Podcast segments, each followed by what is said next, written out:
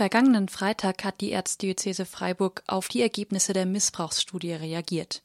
Von mindestens 442 Betroffenen und 190 Beschuldigten müsse man im Bistum Freiburg ausgehen, heißt es in der Stellungnahme.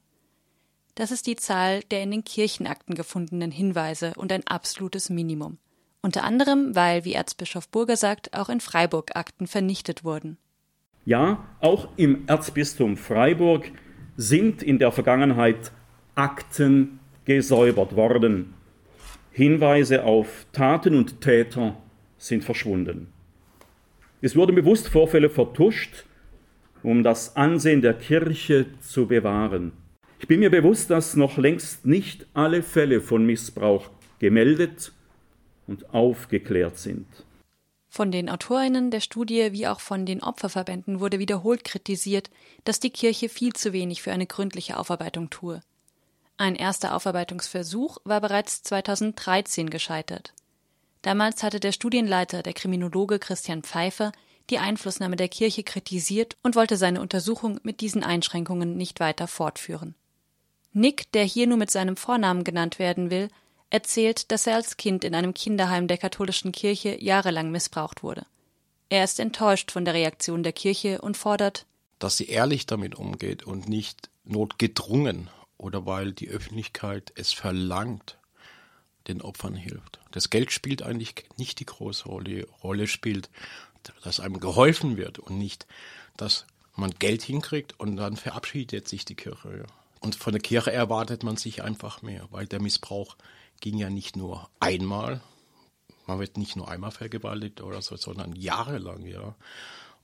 Und man hat nur Ignoranz gehabt bisher, ja. Man wurde weggestoßen und da erwartet man sich einfach mehr, dass mehr kommt. Das, das mit der Konferenz in Fulda oder was da beschlossen worden ist, ist ja nur ein kleines Bauteil. Ich hoffe, dass die Politik oder die Kirche das so wie in Irland macht, ja. Und dass der Papst da wirklich endlich mal Konsequenzen zieht. Ja.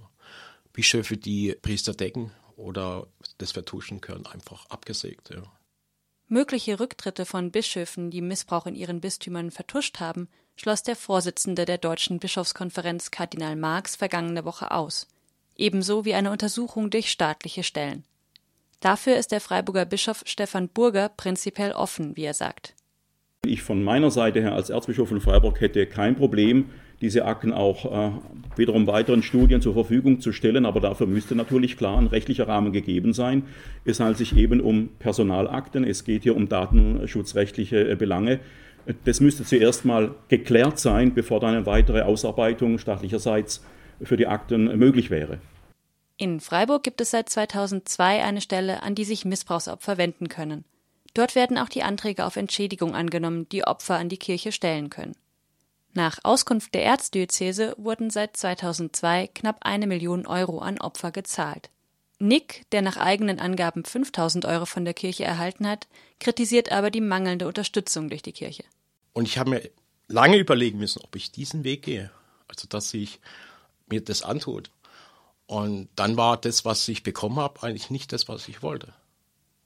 Ich wollte eigentlich mehr Hilfe haben. Ich wollte Therapie machen. Mit Therapie kann man was erreichen. Mit Geld damit kann ich mir vielleicht was kaufen oder so, aber ich habe damit keine Lösung für mein Problem. Ja. Also, und die Kirche ist ja hauptsächlich äh, die Ursache, warum es dazu gekommen ist. Und dann sollten mir die auch soweit helfen. Ja. Und ich habe nie ein Therapieangebot von der Kirche bekommen.